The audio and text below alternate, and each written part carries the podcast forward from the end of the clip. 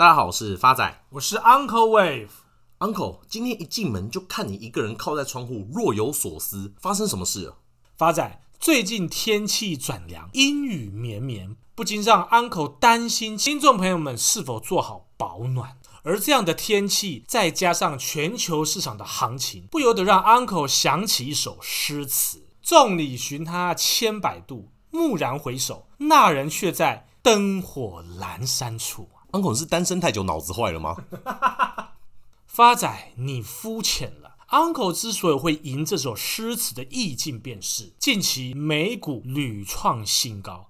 想当初九月份的时候，市场低迷，天天下跌，大家因为畏惧而裹足不前，不敢进场买股票。而现在股市创新高之后，回过头来看，蓦然回首，买点就在灯火阑珊处。原来当时南宋的辛弃疾是因为买股票投资失利，才有这首诗啊。发仔，难道你不知道吗？现在要当投资大师，都要有一定的文学基础。Uncle 好像讲的蛮有道理的。原来每一首诗词的背后都有那么深的投资寓意啊！因为就连世界首富特斯拉的创办人马斯克，在十一月二号自己的 Twitter 上面发表一篇曹植的七步诗：煮豆燃豆萁，豆在釜中泣，本是同根生。相煎何太急？曹植自己也万万没想到，等了一千八百年，他终于进军国际。那 Uncle 你自己怎么看这首诗背后的寓意？发展，就 Uncle 对诗词深刻的了解，你知道我什么都懂啊。Uncle 分两个 parts 来剖析，宏观面跟微观面。以宏观面来讲，本是同根生，相煎何太急。Uncle 认为这是给台股未来走势的一个。暗示都是股票市场，何须分彼此？因为目前全球股票市场都已经屡创历史新高了，唯独台湾加权指数还没。这正意味着台湾未来加权指数会有补涨的行情。而令人细思极恐的微观面，Uncle 放在片尾。跟大家做一个详解，Uncle 真的是有够会扯的。不过必须得讲，马斯克靠 Twitter 操作股市不是一天两天的事了，就连针对自己家的股票也不例外。因为在上周六，他自己在 Twitter 上面又发表了一篇投票文章，询问网友是否支持他出脱百分之十的特斯拉股票，而最后的结果是将近六成的投票者支持他卖股套现。而在发布完投票文的下一个交易日，特斯拉的股票足足修正百分之十二，而这个跌幅是创去年九月以来最大的单日跌幅，市值蒸发将近快一千四百亿的美金，光蒸发掉的市值足足逼近福斯汽车集团的规模，大家就知道有多可怕了。而卖掉的原因，根据媒体报道，因应最近美国参议院民主党提出的亿万富翁未实现收益 （unrealized gain）。课取二十三点八 percent 的亿万富翁税提案，哦听起来蛮夸张的诶。我今天没有卖掉股票，我账面上获利也要课税，也难怪马斯克要急着卖掉股票了。那 Uncle，现在特斯拉一千块左右，马斯克的平均成本大概是多少啊？这个问 Uncle 就对了。根据二零一二年 Tesla 执行长绩效计划，马斯克并没有领薪水，也没有任何红利的收入，但他却获得一份到二零二二年八月十三号到期的员工认股买权。诶，那 Uncle 什么是买权啊？买权是金融衍生性商品的一种，买方有权利在未来的特定日期或之前，用特定的价格买进标的物。Uncle 再次举一个简单的例子。Uncle 用一个十块钱去订立一个买苹果的契约，所以未来苹果的价格只要涨到了一百块，Uncle 还是可以用十块钱去购买。但是，只要苹果未来的价格有一天跌落了剩三块钱，Uncle 还是要用十块钱把它买回来。这就是买权的概念。而马斯克当时持有买权的股数是两千两百八十万股，而买权的转换价格是六点二四美金，等于马斯克现在可以用六点二四美金去买现值一千块的 Tesla 股票，每一股净赚一千块以上。而马斯克却持有两千两百八十万股，大家试想，这是一个多么可怕的数字？Uncle，你是不是算不出来，想用这个形容词带过？发仔，你胡扯，就两千两百八十万乘以一千呢？Uncle 怎么可能算不出来？这数字就很大嘛。但不得不说，马斯克也算真男人。投票结果出来后，他先执行两百一十五万股的买权，并且卖掉其中的九十四万股，总价值十一亿美金的股票。而当马斯克卖出股票以后，大家最熟悉的人他又回来了。那就是特斯拉最大的看空方 Michael Burry，这位大卖空的主角暗示，马斯克卖股票并非因应庞大的税负，而是想要还债。Uncle 还特别注意到，当 Burry 发表这篇文章的时候，他的头像还特地换成非常有名的画家 Jan Brueghel 在17世纪荷兰郁金香狂热事件的画作 Satire of the Tulip Mania。这幅画就是一群猴子，有的在数钱，有的在收获，有的在打架，甚至有的还在量郁金香的重量。而这幅画就在暗示当时郁金香狂热的时候，大家有多疯狂，同时也在暗指这次特斯拉的事件没那么单纯。哎，Uncle，那发仔代替听众朋友问个问题：这波特斯拉从最高点一千两百四十三块修正下来，什么时间点才是买点？还会再创新高吗？好的，Uncle 来跟各位亲爱的听众朋友剖析一下啊。根据缺口理论，Tesla 会先回测到十月二十五号的那根跳空缺口的低点九百一十块，之后一定会再创。波段新高，不得不说，Uncle 最近看特斯拉看的方向都还蛮准的。因为上次讲特斯拉是在十月二十号，当时的收盘价才在八百六而已，目标价是看到一千零二十九块，结果不到三天就已经到目标价了。而现在到目标价不到一周又开始修正，Uncle 是做马斯克的赖啊？发仔，不然你以为我的 line 好友名单唯一一个 M 开头的男性友人是谁？不就是上次的酒店干部马克吗？发仔，你买欧北共，我们女性听众朋友会流失，都是因为你。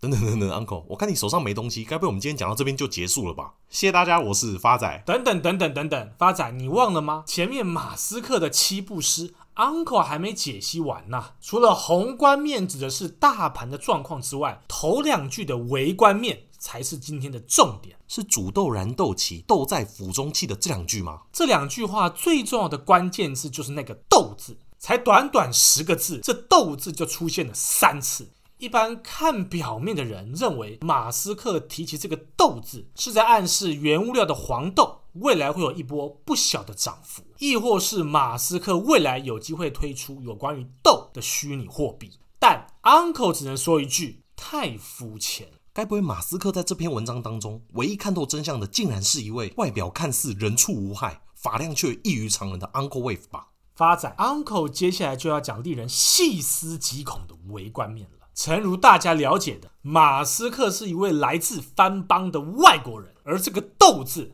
在他的眼里，罗马拼音正是 D E L。而大家知道，中国诗词的读法是由右至左。而翻邦英文的读法是由左至右，因此这个“斗”字 D E L 要倒着读，才是马斯克要暗示的投资标的 L E D。超能扯的。Uncle 感觉就是那种鸡童在香灰上面画一个符号，可以解释出一百多种版本的那种人。回顾之前 Uncle 跟大家分享的标的当中，同时跟 Tesla 还有 LED 相关的公司只有一家，联家，台股代号六二八八，就是 Uncle 在今年一月五号的第十四集跟大家分享的联家吗？正确。近期，联家发言人指出，美国密西根厂在今年年底前将再增设一条产线，营运增添非常高的动能。目前，联家与美国密西根厂拥有两条车用 LED 的模组产线，预计在第四季再增设一条产线，并量产两款车灯。未来八年将陆续完成第二期、第三季扩厂计划，以成为北美前五大车灯模组供应商为目标。由于车用的产品生命周期比较长，连家从设计、接案到出货都需要经过一点五到两年的时间，而明年业绩主要反映二零二零年的开发成果。有鉴于二零二零年接案状况非常的良好，加上今年递延需求的挹注，以及密西根新厂将于第四季逐步开出。展望明年，在客户新专案陆续的发酵，密西根新厂跟递延需求的挹注下，公司对明年营运的看法非常乐观，明年营收一定会创历史新高。而对于今年下半年营运的展望，Uncle 认为，目前国际大厂欧司朗的产能因为不足，使得联嘉有机会趁势提升在国际市场的渗透率。Uncle 预计，公司在下半年的旺季效应以及车用晶片供给逐渐的充足之后，营运绝对优于上半年的表现。而联嘉目前的位阶正处于月线斜二波的轨迹之中，它的目标价会落在七十七块，请大家拭目以待。Uncle，七十七块是涨三倍，我有没有听错啊？Uncle 跟各位亲爱的听众朋友提醒一下，因为月线走的时间比较长，因此 Uncle 在此帮大家准备一个短线的反弹目标价三一点四，跟各位听众朋友做个参考。接下来是回复听众朋友的时间。德谦的留言想请问一下，Uncle 本身在台股打滚已经被割了两年多的韭菜，最近觉得台股太容易被操作，想前往美股，不知道 Uncle 是否推荐新手去碰美股？Uncle 总是认为投资的市场并不是重点，而是操作的方式。Uncle 认为慎选标的以及不要频繁进出才是长期投资的不二法门。下一位是听众朋友 M 粉。每次上班午休听理财干话王，总是笑到喷饭，隔壁同事都觉得你怪怪的。梗多又配合时事，真的是太棒了。Uncle 再次感谢 M 粉的留言，听众朋友的支持就是 Uncle 跟发仔继续创作的动力。下一位是听众朋友张小波的来信，从第一集听到现在，觉得枯燥的主题也可以用活泼的方式讲出，从此都在期待新集数的推出，就像期待 Uncle 头发长出来，希望未来可以一直吸收到浅显易懂的理财观或房市投资。想请问一下 Uncle，手中持有万润被套在一百五十块，不知道是否续报，还是有反弹的目标价？Uncle 在此回复张小波，万润的反弹目标价会落在一百四十九元，有到都可以陆续做一个调节。